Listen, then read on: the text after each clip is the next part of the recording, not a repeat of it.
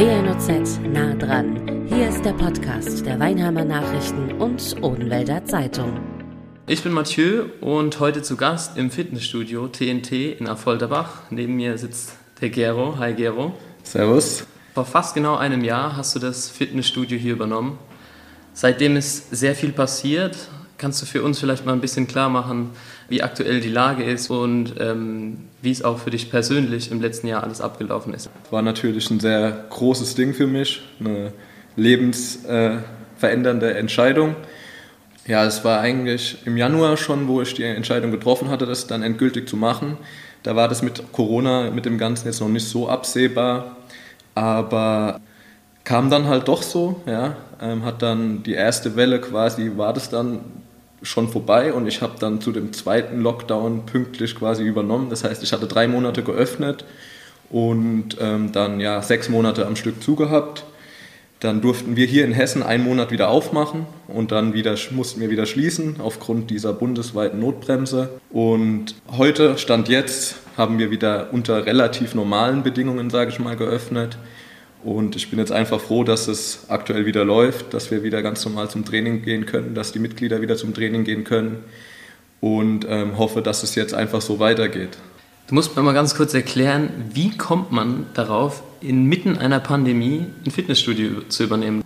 Ich war eigentlich mitten im Masterstudium in Darmstadt, hatte meinen Bachelor abgeschlossen und dann wurde ich quasi von dem Vorbesitzer gefragt, ob ich mir das Ganze vorstellen könnte. Und das war für mich ja, es war ja ein Lebenstraum quasi. Ich trainiere mhm. hier selbst seit zehn Jahren und ähm, ich bin heimgekommen, ich weiß es noch genau, und habe meinem Papa gesagt, Papa, ich wurde heute gefragt, ob ich ein Fitnessstudio übernehmen will. Und seit diesem Tag habe ich eigentlich an nichts mehr anderes denken können. Also es war dann, die Entscheidung war eigentlich, also mein Papa musste mich eher ein bisschen einbremsen und sagen, jetzt wart erstmal ab und hin und her. Ne? Aber bei mir war es eigentlich so, ab dem Tag, okay, ich kann auch nichts mehr für den Master lernen, gefühlt. Ne? Also ähm, das ist das, was ich auf jeden Fall machen will. Ich war da auch super hyped und ähm, dann kam das mit Corona natürlich dazu. Hat das Ganze natürlich, sage ich mal, ein bisschen komplizierter gestaltet. Ähm, aber an der Entscheidung selbst hat es im Endeffekt jetzt für mich nichts verändert, weil ich gewusst habe, irgendwann muss es weitergehen und irgendwann wird es wieder normal sein, in Anführungszeichen. Und ähm, von daher war eigentlich ab diesem Tag klar, ich werde das machen, komme was wolle. Ja. Also kann man schon irgendwo sagen, dass es auch ein Kindheitstraum von dir war? Kindheit ist vielleicht ein bisschen weit hergeholt, mhm. weil es dann doch ein bisschen später angefangen hat mit, der, mit dem ganzen Fitnesskram, sage ich mal. Das heißt, ähm, ich habe da eher so mit 16, 17 angefangen, ersten Drahtzug zu bekommen ab da war es dann schon, sage ich mal, so, dass ich mir das vorstellen konnte, in die Richtung auch zu gehen, beruflich, sage ich mal. Und mein Studium ja dann mit Fitnessökonomie auch genau in diese Richtung eigentlich abgezielt hat. Wie waren in der Zeit von der Pandemie die Unterstützung vom Staat für euch oder beziehungsweise für dich als Fitnessstudio-Betreiber? Also ich muss sagen, ähm, ich habe mich schon sehr darauf verlassen. Ich meine, ich, ich kannte die Situation ja so noch gar nicht. Erstmal selbstständig zu sein, ist für mich ein neues Ding. Und dann äh, natürlich auch eine Pandemie, hat ja so von uns keiner mitgemacht. Und ich sag mal, in großen Fitnessstudios ist es oft so, dass die ja, Ketten gerade äh, Mitgliedsbeiträge weiterhin abbuchen, das dann im Nachhinein verrechnen mit Verlängerung der Laufzeit hinten dranhängen, kostenlos. Und für mich war es eigentlich so, weil der Staat auch gesagt hat, äh, schnelle, unverbindliche Hilfen, unbürokratisch, dass ich von Tag 1 gesagt habe, ich werde keinen Mitgliedsbeitrag abbuchen, solange ich keine Leistung anbiete und habe mich dann schon darauf verlassen, dass da auch die Hilfen rechtzeitig kommen. Sie kamen aber leider sehr versetzt und auch sehr spät. Das heißt, die erste Hälfte von der Novemberhilfe habe ich Anfang Januar bekommen. Und dann kannst du dir vorstellen, wenn man erst drei Monate dabei ist, so hat man jetzt sich noch nicht so viel aufgebaut. Und wenn man sich dann auf Hilfen verlässt, die dann erst sehr spät kommen und auch nur zum Teil versetzt kommen, ähm, ja, dann waren die Wochen schon auch irgendwo dann irgendwann unangenehm. Ne? Also man hat dann schon so irgendwann angefangen zu gucken von Woche zu Woche, jetzt müsste mal langsam was passieren, damit es hier irgendwie weiterlaufen kann. Mhm. Und ich meine, sie kamen dann irgendwann, muss man auch sagen. Auch die November- und Dezemberhilfe gerade, die war schon großzügig, muss mhm. man sagen. Aber leider halt sehr zeitversetzt und sehr spät. Und ich habe jetzt, Stand heute, immer noch nur November- und Dezemberhilfe. Echt? Ja. Das heißt also, von Januar bis heute habe ich noch keine Hilfe. Das heißt, die Anträge sind zwar gemacht, aber es dauert halt alles sehr lange, weil das auch ja, nur über den Steuerberater laufen kann, ähm, weil da in der ersten, im ersten Lockdown halt auch viel Schund getrieben wurde mit Leuten, die Anträge gefälscht haben mhm, und dann okay. selbst es okay. ausgestellt haben, sich kurz selbstständig gemacht haben.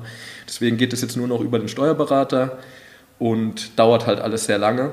Und im, im Endeffekt, ja, ist es eigentlich das, was so ein bisschen hängen bleibt, auf jeden Fall. Hilfe ja, aber nicht so, wie es versprochen wird. Wie haben deine Kunden das dann aufgenommen? Also sind die mit der Situation einverstanden gewesen? Haben die Beiträge dann irgendwann noch zahlen müssen oder ähm, wie sah es da aus? Also wie gesagt, ich habe keinen Beitrag abgebucht, mhm. solange ich das Studio geschlossen hatte. Das heißt, ähm, sobald ich wusste, okay, ich darf nicht öffnen, ich darf nichts anbieten, werde ich auch keinen Beitrag abbuchen. So, somit waren die natürlich damit einverstanden, weil sie keinen Beitrag bezahlt haben in der Zeit, wo es geschlossen war. Mhm. Ja. Und das habe ich auch alle Monate gemacht. Also ich habe nicht einen Monat oder so abgebucht und dann wieder nicht, sondern ich habe das von Anfang bis Ende so gehandhabt. Solange geschlossen ist, ähm, buche ich keinen Beitrag ab. Gut, kommen wir mal ein bisschen zurück auf deine Anfänge. Wie hast du überhaupt mit dem Thema Fitness angefangen? Wann bist du dazu gekommen? Und ja, wie hat das alles angefangen? Mhm. Also es war so, ich habe ja Fußball schon immer gespielt, seit ich sechs Jahre alt bin. Und ähm, Fitness dann, wie gesagt, war ich so das erste Mal waren wir so 15, 16, schätze ich mal. Da war ich mit zwei Freunden hier im TNT angemeldet. Ähm, und wir haben dann am Anfang zusammen trainiert, aber eher so, wir gehen mal und es mhm. hat dann wieder angefangen, haben wir das Ganze schleifen zu lassen und ähm, haben es auch nicht regelmäßig gemacht. Und dann weiß ich noch, da hat irgendwann mein Vater zu mir gesagt, ja, guck mal Gero, also der muss sagen, der hat den Beitrag für mich bezahlt mhm. im Fitnessstudio. Kennen wir alle. Ja. Und ähm, dann hat er zu mir gesagt, guck mal, es lohnt sich nicht, wenn du nicht hingehst. Hab dann irgendwie so gemerkt, okay, das sind dann Leute im Studio, die, dem, die dir auch mal was zeigen. Bin dann, dann so ein bisschen in diese, in diese Gruppe reingerutscht und ähm, hat, man hat sich dann mal wieder verabredet, wann bist du mhm. wieder im Studio und irgendwann hat es mir angefangen Spaß zu machen. Und sobald man so die ersten Erfolge sieht, das heißt, du selbst siehst es vielleicht, aber noch besser ist, wenn jemand anderes das sieht. Das sagt, oh, gehst du trainieren eigentlich? Mhm. Und dann war das so, so der Klickpunkt, so, okay, das macht Spaß. Also jetzt werde ich gepusht. Man liest sich dann auch ein, man guckt sich Videos an, man guckt sich Sachen an. Und ähm, seit dem Tag dann irgendwie bin ich da dann irgendwie reingekommen und dann habe ich da so ein bisschen auch die Leidenschaft für entwickelt, ja.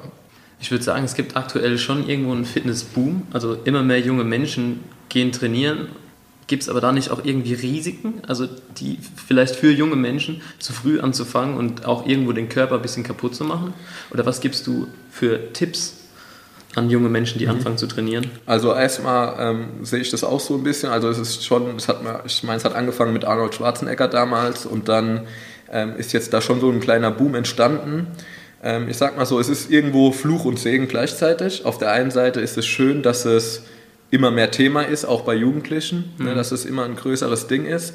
Aber man muss auch sagen, durch das ganze YouTube, Instagram, Facebook, durch die ganzen Social-Media-Sachen, ist es teilweise auch schon eine Reizüberflutung. Das heißt, man weiß eigentlich gar nicht mehr, was ist jetzt richtig, was ist sinnvoll. Jeder will dir sein Produkt irgendwie verkaufen. Mhm. Jeder hat das, die Wunderlösung, jeder hat das Beste überhaupt. Das war auch so ein bisschen, sage ich mal, immer so ein Klischee oder so ein Vorurteil, dass Fitnesstraining für junge Menschen schädlich ist, das, das schadet ähm, dem, dem Wachstum, man mhm. muss da ganz vorsichtig sein, ja.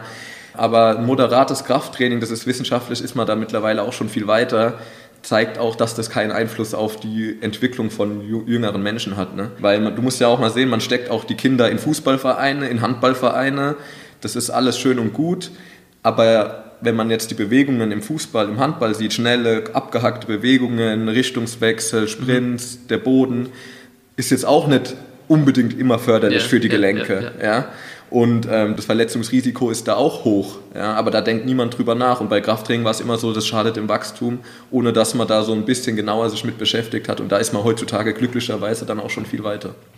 Wie wichtig ist dabei das Thema Ernährung, auch für junge Menschen? Also gibt es einen Zeitpunkt, wo du sagst, man fängt zu früh an mit äh, der Ernährung, man fängt zu früh an, sich, sag mal, Proteinpulver oder sowas reinzupfeifen?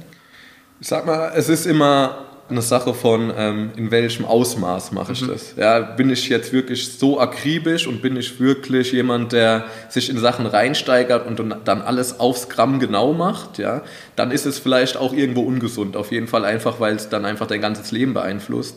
Aber sich mit Ernährung, Gesundheit, Sport früh auseinanderzusetzen, kann in meinen Augen eigentlich nur von Vorteil sein.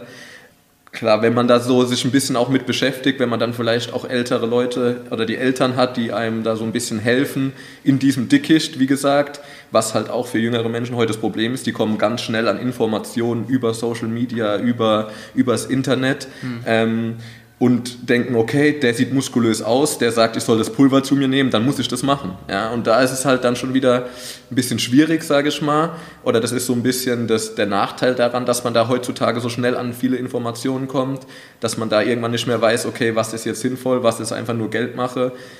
Ist es jetzt sinnvoll, jetzt schon Proteinpulver zu mir zu nehmen oder was auch immer, brauche ich das überhaupt? Mhm. Ja? Und deswegen ist es dann auch wichtig, dass du im Studio, wenn du jetzt im Fitnessstudio bist, halt Leute hast, die sich damit auskennen und die dann auch nicht darauf aus sind, das ist auch immer ein wichtiger Punkt, ich will dem jetzt mein Proteinpulver verkaufen, sondern ich will, dass der möglichst gesund sein, seinen Weg geht halt. Ja? Das ist immer halt immer so ein schmaler Grad auch irgendwo. Profit und will ich jetzt wirklich das Beste für die Person. Hm. Du hast eben von Vorbildern gesprochen. Jetzt glaube ich, dass es auch viele Leute hier im Umkreis gibt, die vielleicht dich und dein Körper oder dein, dein Weg als Vorbild sehen.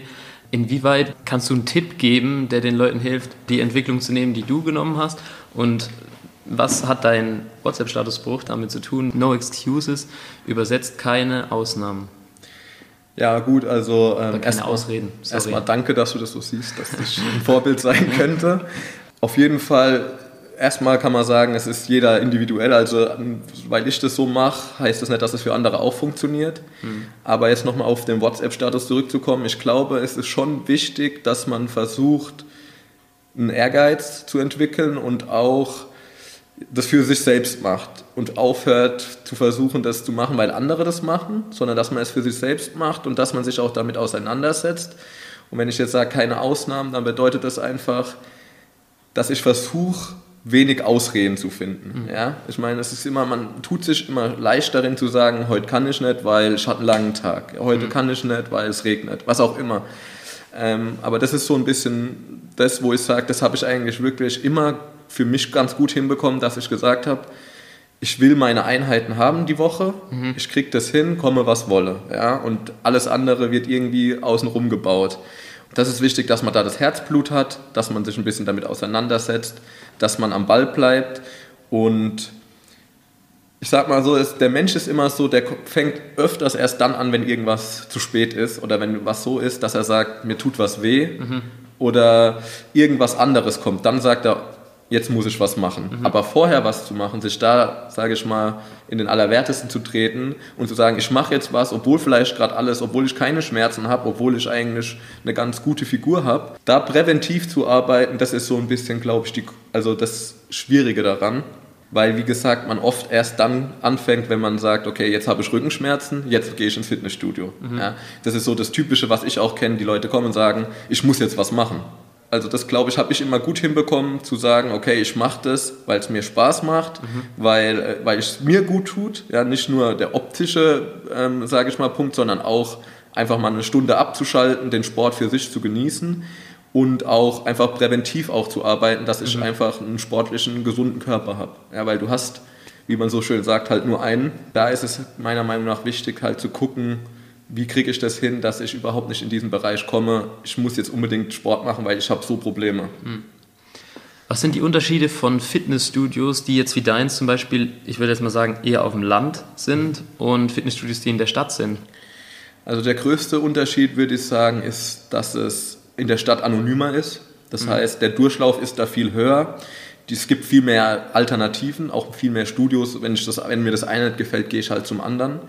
Und das Studio hier, würde ich sagen, ist einfach familiär. Das heißt, du kennst eigentlich jeden, der hier reinkommt. Mhm. Ja. Es gibt kein Drehkreuz am Anfang, wo man irgendwie mit einer Karte durch muss oder einen Schlüssel, weil, ähm, weil man nicht weiß, wer die Person ist. Du weißt, wer ist Mitglied, wer gehört hierher, du unterhältst dich auf persönlicher Ebene und du kannst auch, ja, sage ich mal, das ist nicht so wie in der Stadt, ich weiß jetzt nicht genau, wer der Trainer ist und ich weiß nicht, ob ich den was fragen kann, sondern hier kann man einfach offen miteinander kommunizieren und es hat alles einfach so eine familiäre, freundschaftliche Basis mhm. und man kennt sich halt einfach, man kommt logischerweise aus einer ähnlichen Umgebung, mhm. ja, und ähm, das macht das Ganze einfach irgendwie so ein bisschen lockerer, und auch ein bisschen vertrauter auf jeden Fall. Also ich habe ja vorher auch in Frankfurt und in Darmstadt gearbeitet und da ist es einfach, der Durchlauf ist einfach viel höher. Mhm. Das heißt, du kannst nicht jeden Namen wissen, weil es einfach viel zu viele Menschen sind. Mhm. Ja? Und hier ist es einfach so, ah ja, und wie war es im Urlaub? Ne? Weil du weißt, die Person war gerade eine mhm. Woche im Urlaub, weil du mhm. dich eine Woche vorher noch mit ihr drüber unterhalten hast, dass sie nächste Woche in Urlaub fährt. Und das ist so hier so ein bisschen das, das Schöne, sage ich mal, dass man wirklich sich kennt einfach. Mhm. Ja. Was zeichnet dann dein Fitnessstudio hier aus? Ja, ich würde sagen, ähm, gerade das, was ich eben auch schon angedeutet habe, dass es halt familiär geführt ist, dass es ähm, eine lockere Atmosphäre ist, dass man auch mich kennt, ja, dass mhm. man also weiß, ich komme ja auch aus Waldmichelbach so, dass, ähm, dass ich eine gute Ausbildung habe, dass ich den Leuten auch helfen kann, dass ich mich weiterbilde, dass ich versuche, da mein Team so aufzubauen, dass es ein harmonisches Team ist, dass die Stimmung allgemein gut ist und dass auch das Team, also meine Mitarbeiter, so reinpassen, dass ich sage, okay, das passt auch in diese familiäre Atmosphäre und ähm, es fühlt sich einfach gut an, hier reinzukommen und keiner muss irgendwie ein Gefühl haben, so, ja, das ist mir fremd oder so. Ja, und daraus entstehen dann zum Beispiel so Sachen wie ein Tattoo auf die Wade, sich machen zu lassen. genau, ja, das war jetzt das aktuellste Beispiel, ja. Ganz witzige Aktion, war aus einem dummen Spruch, wurde dann ernst, als ich gesagt habe, wenn äh, sich ein Mitglied halt das Tattoo tätowiert, bezahle ich das. Ein paar Tage später stand er da, ich mache das jetzt, steht dein Wort und dann habe ich halt gesagt, ja, jetzt muss ich auch durchziehen. okay. Und ähm, dann landet halt so ein Logo auch mal auf der Wade. Ja, also würde es in der Stadt zum Beispiel nicht geben, dass sich mhm. jemand sagt, okay, ich tätowiere mir ein Logo von einem Fitnessstudio. Ja. ja, also weil wahrscheinlich bin ich in drei Monaten wieder woanders. Die Liebe zum Fitnessstudio geht unter die Haut. Genau, ja.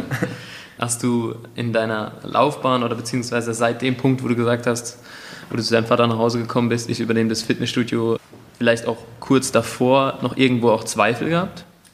Also ich muss sagen, ähm, Zweifel an der Entscheidung allgemein jetzt nicht wirklich. Ich habe eigentlich relativ schnell auch an meinem Umfeld gemerkt, dass die Leute gesagt haben, das passt zu dir, so das ist dein Ding und ich wurde da eigentlich nur positiv bekräftigt. Also das heißt, die haben alle immer gesagt, ja, ich kann mir das richtig gut vorstellen, dass du das mal machst und wie du das machst und du bist da ein guter Typ für, die Leute kennen dich hier aus Waldmischelbach, die Umgebung passt und eigentlich war ich ab dem Zeitpunkt schon sehr hyped, sage ich mal. Mhm. Gezweifelt habe ich dann nicht wirklich, aber es ist so ein bisschen in Stocken gekommen durch, die erste, durch den ersten Lockdown bei Corona, mhm. weil da war eigentlich gerade so, ja, das war so Verhandlungszeitraum eigentlich. Wie passt das? Ähm, mhm. Wie können wir das machen mit der Übernahme? Wie wann am besten?